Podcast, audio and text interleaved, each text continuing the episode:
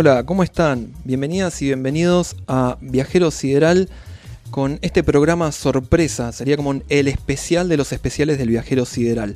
Está todo como medio eh, improvisado este programa, así que les agradecería si me dijeran que se está escuchando todo bien. En el capítulo de hoy vamos a explorar la banda sonora del gran film japonés de culto Akira del año 1900. 88, 1988. No sé si es Akira o Akira. Bueno, Akira. Pero antes les recuerdo las líneas de comunicación. Se pueden comunicar con el viajero sideral al 11 68 60 60 55 y ahí pueden aportar algún dato que a mí se me escape. Recuerden que el viajero sideral lo hacemos entre todas y todos. Y si no, se unen a la comunidad de Facebook, que es Radio Banda Retro, donde ahí van a conocer también la programación de la radio, como por ejemplo los viernes de 20 a 22 se encuentra Sebastián Ferreiro haciendo Días de Futuro Pasado, donde él aborda la música de los 50 y de los 60. Muy interesante el programa de él, mañana lo escucharé con atención. Y si no, pueden seguirnos en Instagram, que es Radio Banda Retro, donde también van a conocer la, programación y siempre se va a estar como ilustrando toda la música que se esté pasando en los programas. O el viajero sideral tiene su propio Instagram que es viajero.sideral. Y hacen posible este programa Ikigai La Falda, que es la gran comiquería de La Falda. Se encuentra en Avenida Eden 412, local 5, Galería Lado Bueno, donde ahí está Vero y te va a saber asesorar acerca de todo el mundo del manga y del anime. Y bueno, un, poco el especial este es patrocinado por Ikigai La Falda, la gran comiquería del Valle de Punilla. Y Barbería Leone, de mi amigo Gustavo, Mercedes y Máximo, que están ahí en la cortada, media cuadra de la Casa Radical en Córdoba. Tienen una barbería, peluquería increíble. Eh, ellos son increíbles, son verdaderos profesionales de la estética, así que no dejen de ir porque seguramente van a salir renovados y hermosas y hermosos. Entonces les recuerdo, barbería y peluquería Leone, ubicada en la cortada a media cuadra de la Casa Radical. ¿Quién no se ubica en la Casa Radical ahí sobre bueno, yo no sé las calles. En, Buenos Aires me acordaba de todas las calles. En Córdoba nunca me las pude aprender. Pero ahí es enfrente del, del patio Olmos.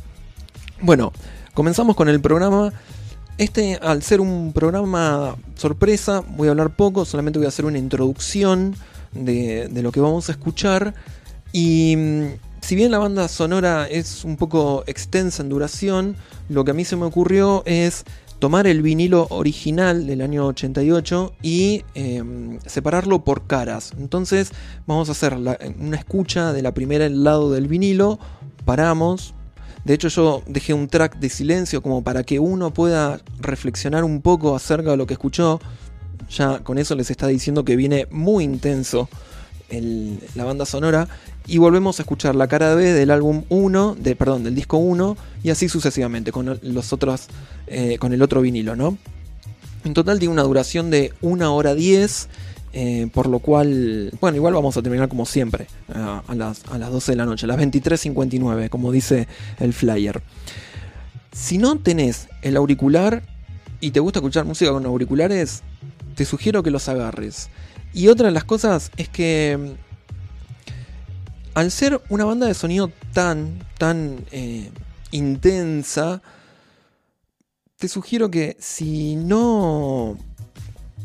Si estás haciendo otra cosa y tal vez te, diría que no la escuches al programa. Me encantaría que te quedes a escucharlo. Pero hay que prestarle mucha atención. Por eso van a venir bloques en donde uno va a tener que un respiro y, bueno, y esas cosas.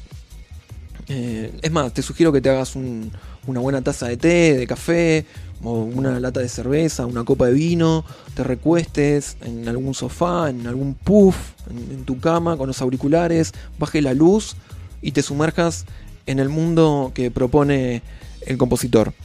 La película Akira es una película que sale del manga. El manga es la historieta japonesa que se emitió desde el año 1984 al año 1990. Bueno, la película sale del manga, eh, como bien dije antes, es del año 1988 y trata en un mundo futurista con una ambientación muy al estilo de Blade Runner.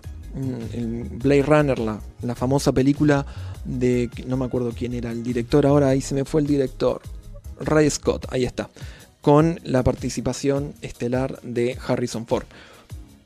Bien, entonces eh, Akira propone un mundo eh, futurista con la temática de esta cyberpunk y trata la historia muy a grandes rasgos, no lo voy a contar, no le voy a spoilear absolutamente nada. Trata la historia de unos chicos que son em, unos motoqueros, una pandilla de motociclistas que viven, bueno, en, el Tokio del año 2019. Ellos proponen el Tokio del año 2019 después de una tercera guerra mundial. Eh, es curioso porque en la muchas muy pocas personas se dieron cuenta de esto eh, o, los verdaderos fanáticos en el manga bueno y en la película proponen como que en el año 2020 iban a estar los Juegos Olímpicos de Tokio y en realidad fue así eh, muchos, muchísimos años después hizo el sorteo y salió como que Tokio en el año 2020 iba a ser los Juegos Olímpicos. Obviamente pandemia de por medio, se suspendieron y bueno, ahora están peleando entre si se hace o no este año.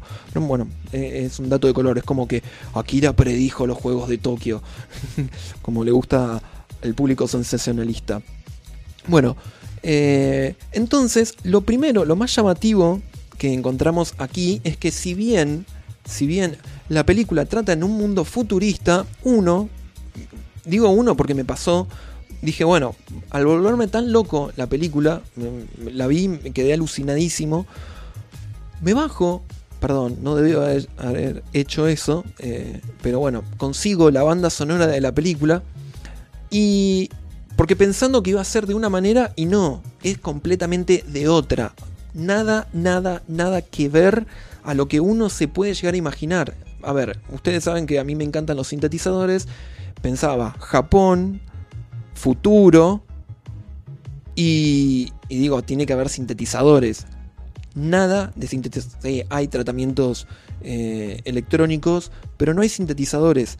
Toda la, toda la banda sonora eh, es con instrumentos originarios de, o tradicionales del sudeste asiático. Yo digo que mm, eh, últimamente estoy utilizando mucho la frase mm, el sincretismo sonoro. Eh, eh, este, esta mezcla de instrumentos del sudeste asiático, como por ejemplo el, el, gamelán de la isla de Java de Indonesia, con esas voces propias del folclore japonés, percusiones japonesas, y mezcla con algunas sonoridades propias de Europa, como por ejemplo un órgano de iglesia. Mucha percusión, mucho ritmo hay. eh, no esperen el ritmo a nivel batería, no, el, ritmo que, producen los instrumentos como por ejemplo el gamelán, eh, las voces, hay coros con mucho ritmo. Eh, bueno, ya lo van a ir escuchando. Y otra de las cosas que les propongo, antes de adentrarnos en la banda sonora, es que síganla con atención porque al ser una composición tan exquisita, nos puede llegar a tomar de sorpresa para mal algunos momentos. La, música se los va a advertir, va a decir, ojo que acá que viene un momento intenso, pero se los va a decir de manera como muy sutil. Si uno no está atento, que pu- puede llegar a, tomarnos por sorpresa. Entonces, bueno, nada, por eso les digo que se recuesten y que escuchen con atención. Así que, sin más, vamos a escuchar las primeras tres canciones, o las primeras tres eh, composiciones de la banda sonora de Akira. Tenemos la primera, se llama eh, que sería como uno de los personajes principales. La segunda es Batalla contra los payasos. Y la tercera es Tetsuo. Las dos primeras tienen una duración estándar de 3 minutos y Tetsuo tiene una duración de 10 minutos. Sumérjanse en esta gran, gran composición y esta gran banda sonora.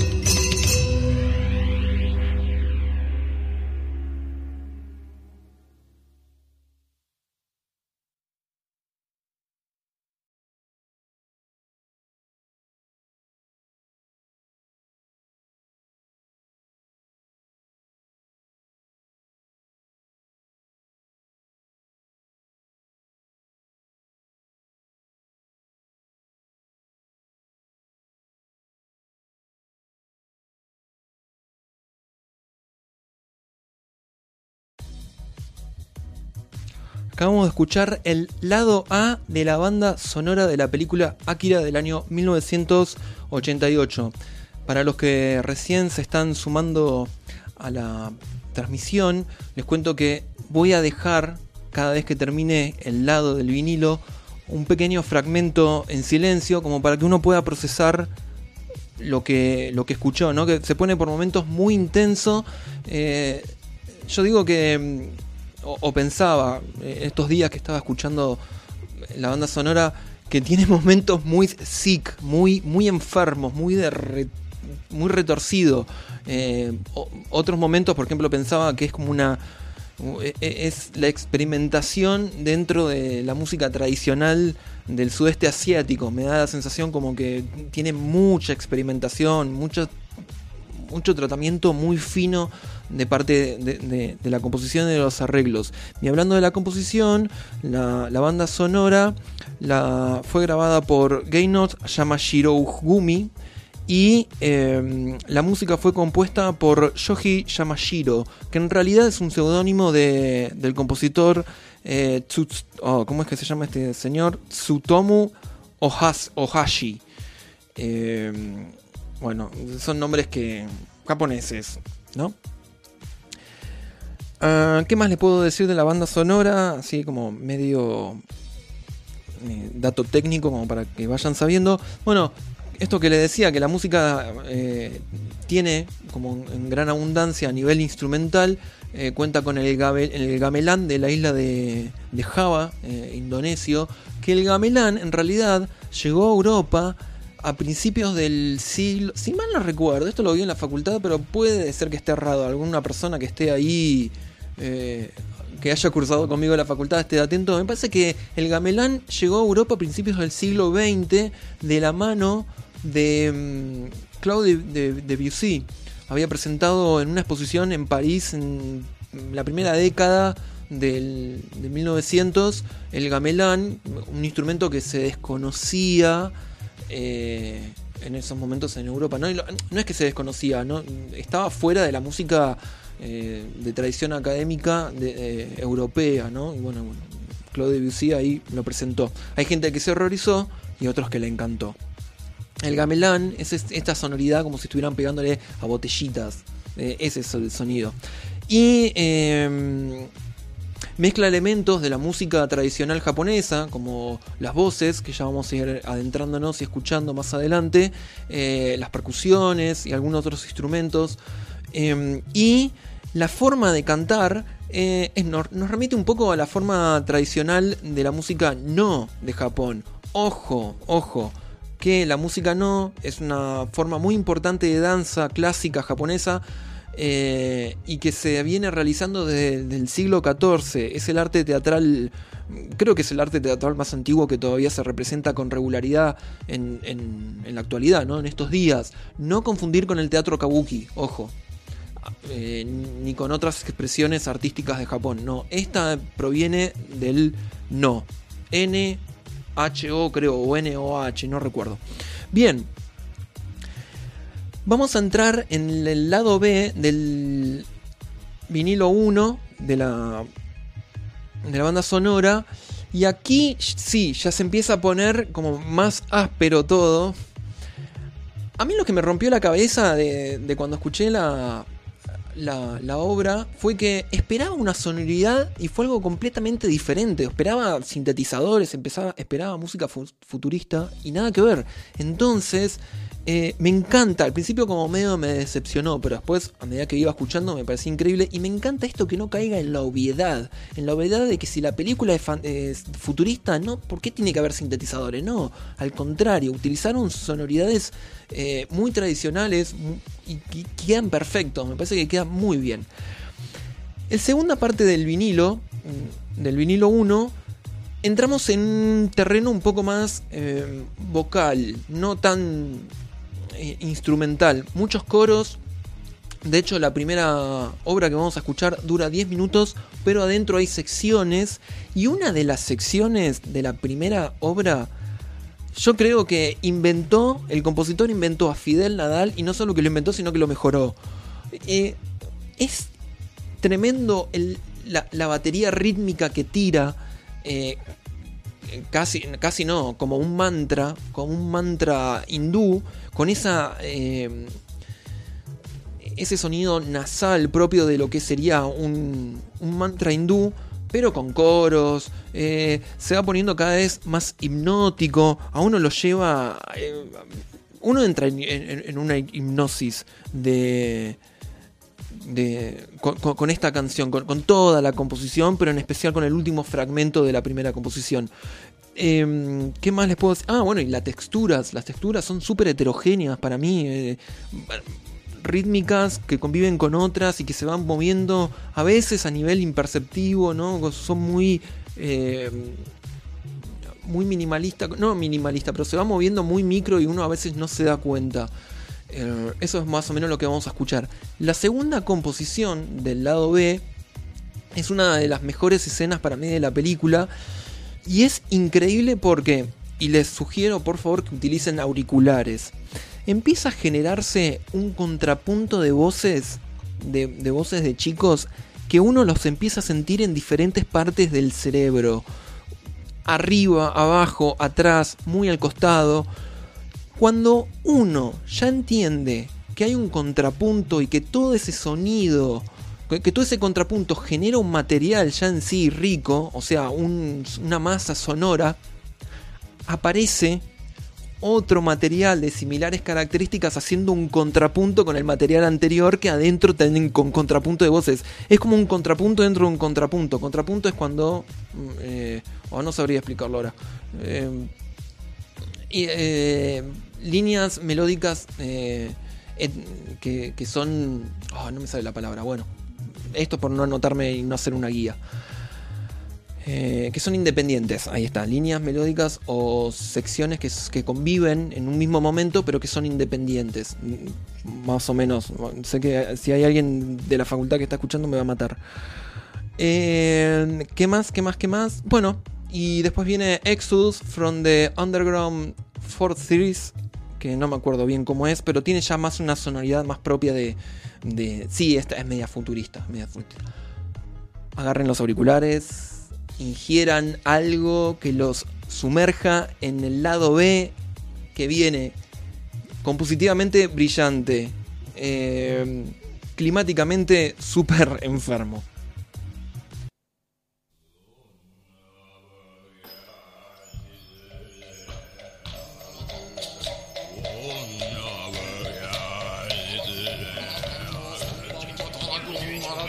房个儿吧长个男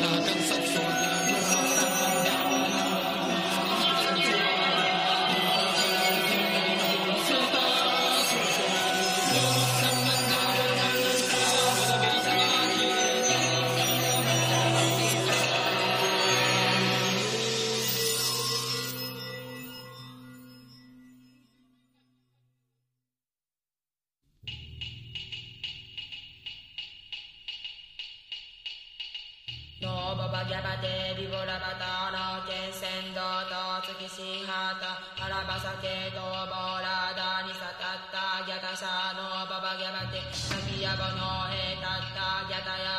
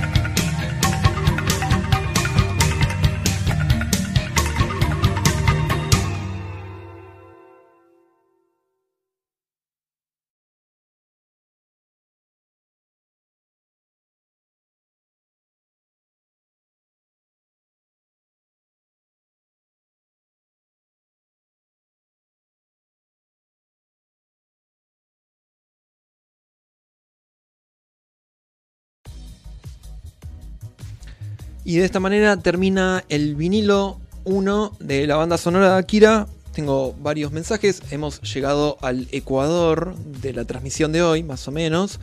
Bueno, Cristian, desde Buenos Aires, eh, nos está mandando una foto de un whisky single malt japonés. Bien, bien acorde a lo que estamos escuchando. Un abrazo grande, Cristian.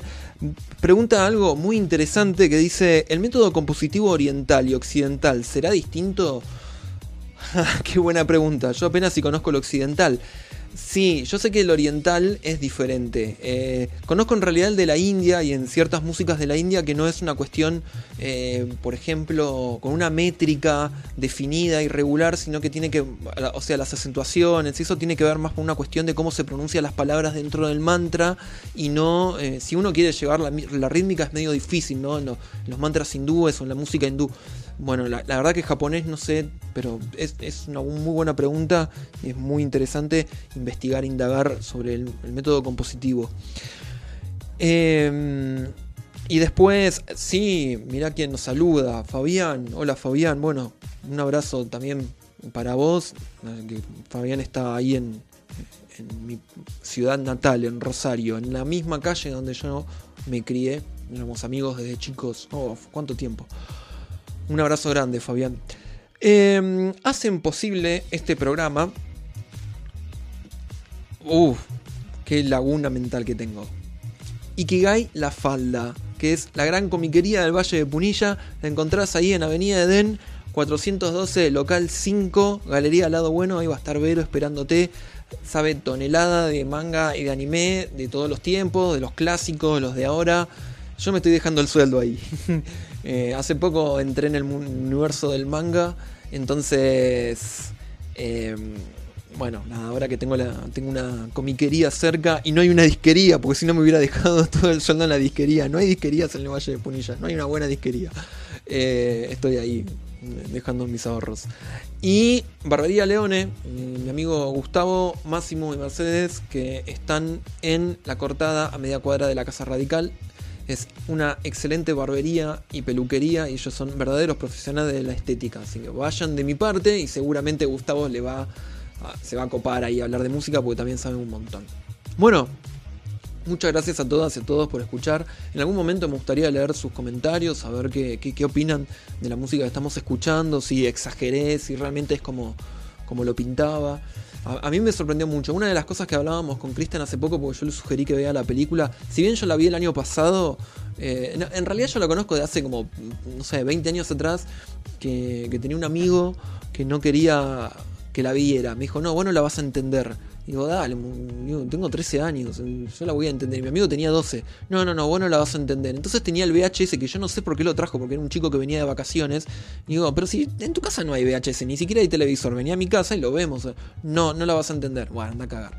Y la vi el año pasado en, en Netflix. Y bueno, ahora este año también volví a ver un fragmentito de la película y me enganché, me aluciné, me copó todo. Y bueno, estoy como muy... Eh, metido en lo que sería el, mundo de Akira. Bueno, y hablábamos con mi primo acerca de que cómo, cómo está tan bien producida la película, cómo está tan bien ambientada, que, que uno termina empatizando con los personajes y los personajes son pandilleros, son escorias. De, la sociedad, son gente que vive en, la marginalidad, en, en, la periferia del sistema, eh, gente que comete delitos y esas cosas. Y, está tan bien creada la película que uno termina empatizando. A mí me pasó que hace poco venía caminando por la calle y de repente pasaron tres o cuatro pibes sin cascos a todo lo que da con la moto, con unos ruidos infernales. Que yo siempre me molestó, me molestó muchísimo ese tipo de personas. Y, y ahí fue cuando entré realmente en la noción de Akira de decir: miren con qué belleza plantea los personajes, que uno termina queriéndolos, empatizando con ellos. Eh, entonces, no dejen de ver la película, está en Netflix, Akira. Eh, igual la trama, nada que ver, ni se imaginan la trama. Como nos tienen acostumbrados los japoneses a que te presentan una cosa, pero la trama es completamente otra, con giros argumentales constantes y bien hechos. Bueno, entramos a lo que sería el segundo vinilo Nos quedan cuatro canciones. Vamos a escuchar el lado A del segundo vinilo. La primera canción se llama Vientos sobre el Neo Tokio. Es, cortita, dura 2 minutos 50 segundos. Eh, también bastante con esa. Con, con esa cosa bien sick, eh, bien, bien, bien enferma, bien retorcida, lo que nos transmite. Y después entramos en la composición, la segunda composición más extensa, que, que dura 14 minutos, se llama Ilusión. Sumérjanse en esa composición, ojo con esa composición, ojo, porque es todo muy sutil, muy, los cambios son muy sutiles, los avisos de lo que puede llegar a venir es muy sutil y si uno está distraído lo puede tomar con, por sorpresa mal. Más allá de eso, la composición Ilusión presenta primero un clima, una atmósfera de un clima súper super lindo, súper agradable, súper como haber muerto y terminar en el paraíso, salvando las distancias. Eh, como estar en un, sí, en un paraíso, en algo etéreo. Y poco a poco, esto es fundamental, poco a poco empiezan a aparecer sonoridades que nos llevan e instrumentos que nos ya nos llevan directamente a Japón, al Japón tradicional. Y esto que yo les contaba sobre el, teatro y la danza no. Eh, nada más por decir. Luego de, eh, de Ilusión vuelvo a dejar unos segundos de silencio para procesar, porque realmente se necesita procesar esa, esa composición. Y vamos con la última cara del álbum. Así que escuchamos Vientos sobre Tokio y Ilusión, lado A del segundo vinilo.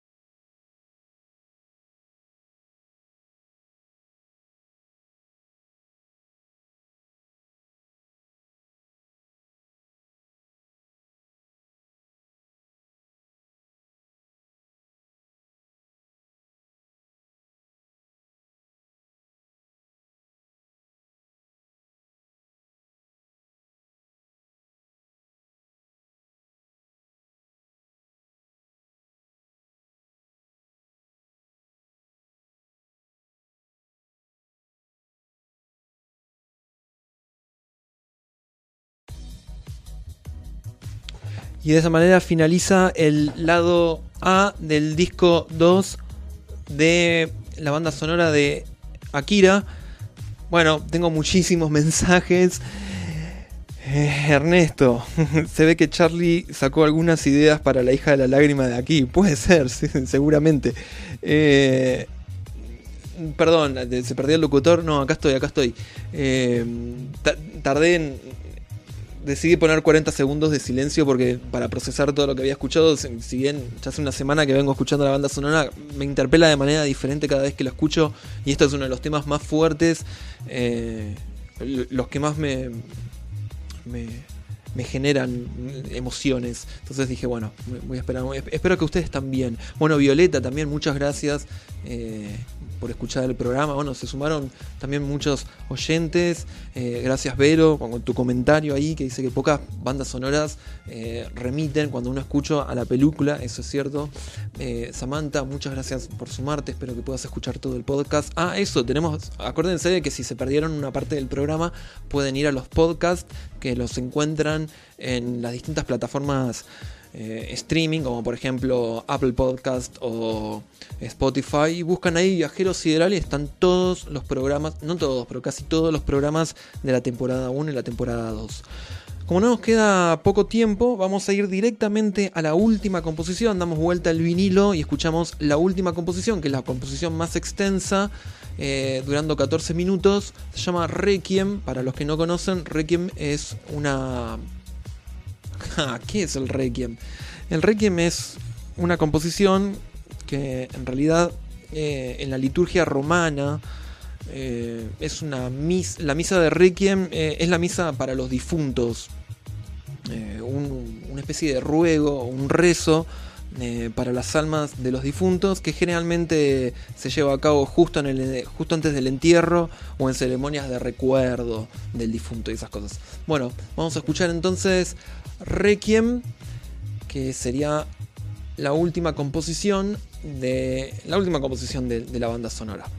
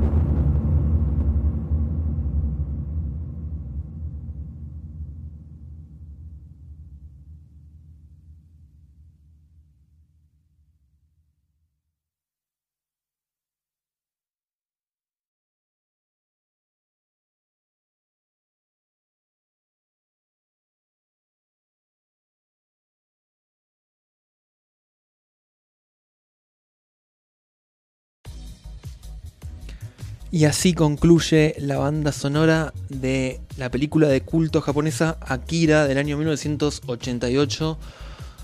Gran, gran banda sonora. A mí me encantan las bandas sonoras, pero esta realmente, esta y la que les enseñé el año pasado de Peter Gabriel, son dos bandas sonoras que me, emocionan mucho. Y Akira hace, el jueves pasado la escuché por primera vez, la banda sonora esta. Eh, tampoco es que la escuché tanto, porque realmente necesito tiempo como para decir, estoy preparado, la escucho. Generalmente es a la noche cuando termino de hacer todo, me pongo los auriculares y, y, y lo escucho. Sé que lo he escuchado 5 o 6 veces, no más que eso. Eh, pero sin embargo me emociona, me interpela de una manera que, muy poca música me, me, me, interpela. Entonces, bueno, quise compartirlos con ustedes, por eso hice este viajero Sideral Express sorpresa. La semana que viene tendremos el viajero sideral propio del mes de junio, que es el especial dedicado a Song of Faith and Devotion, el disco de Depeche Mode del año 1992. No se lo pierdan porque es un gran, gran álbum de Depeche Mode. Y el viajero sideral abre una nueva sección, no en la radio, pero sí a, lo largo de la semana, es tengo muchos amigos que son músicos, amigas y amigos, y siempre me han dicho, che, me gustaría estar en el programa, esas cosas. Bueno, lamentablemente el viajero sideral se, se enfoca en, en, en, otras cuestiones, pero eh, voy a empezar a, a, difundir la música de, de, mis amigas y mis amigos que estén en Spotify, eh, que estén en Spotify, por favor. Eh, voy a empezar esta semana con mi amigo Pablo Colangelo, que él vive en Buenos Aires, excelente guitarrista, con unos discos que están buenísimos. Voy a empezar a difundir su música y todo aquel, toda aquella que tenga música grabada y puesta en Spotify me escribe y todas las semanas voy a dedicarle eh, esa semana a, un o a un artista.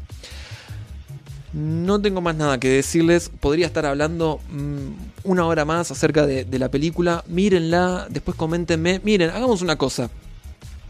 Ya que este programa estuvo auspiciado principalmente por Ikigai La Falda, eh, algún día, algún sábado, pueden encontrarme ahí en, en Galería Lado Bueno, local 5 y si me ven, me dicen, eh, viajero, ¿cómo estás? Vamos a tomar algo. Y nos tomamos algo ahí en, el barcito ese que está en la mejor galería de, de, la falda, que es tan lindo, y charlamos de anime, de música, de bandas sonoras y de lo que ustedes quieran. Me encantaría. Seguramente me deben quedar muchísimas cosas también por decir, agradecerle a todas y a todos por, por escuchar, eh, por sumarse en esta transmisión de último momento. Recuerden los podcasts por si se perdieron algún programa. Recuerden que mañana está Sebastián Ferrero con Días de Futuro Pasado. Recuerden que los, los domingos de 22 a 0 horas está Ernesto y Maripi haciendo un gran programa, súper honorable la causa de ellos, que es contra todos los males de este mundo y se encargan de difundir principalmente artistas de, del Valle de Punilla o artistas que no son streaming, que no, que no se escuchan en la radio habitualmente. Eh, y es un programa súper, súper divertido, también con muchísima data de todo lo que está ocurriendo eh, a nivel ambiental en el Valle de Punilla, que es cosa muy seria, muy seria, y, ellos siempre del lado correcto de la vida. Así que escuchen, contra todos los males de este mundo,